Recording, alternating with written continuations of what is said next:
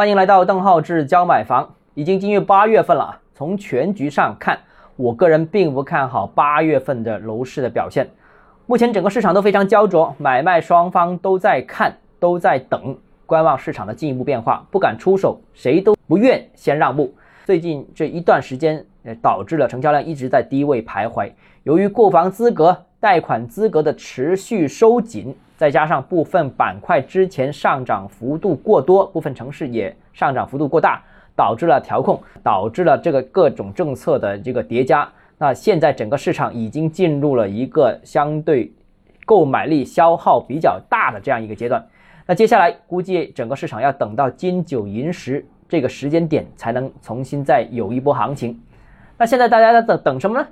等降价啊，这个现在是很关键的。其实开发商也好，买家也好，都在等降价。买家可以理解啊，那开发商等什么呢？等如果现在市场还不好的话，资金紧张，那就降价回笼资金。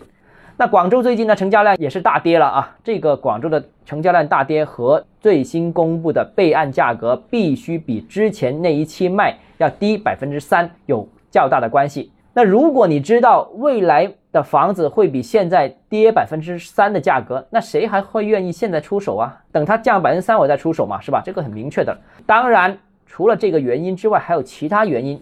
因为除了广州，整个大湾区的成交量都在萎缩当中。那毕竟过去的一个多礼拜时间里面，从中央到地方到各部委，这个各种通知、各种表态是一轮又一轮，无论是购房者、企业。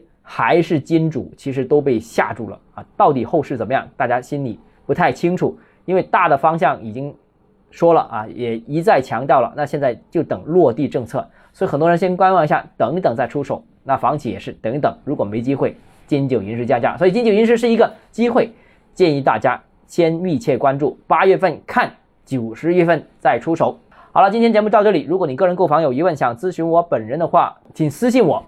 或者添加我的私人微信，邓浩志教买房六个字拼音首字母小写这个微信号 d h e z j m f，我们明天见。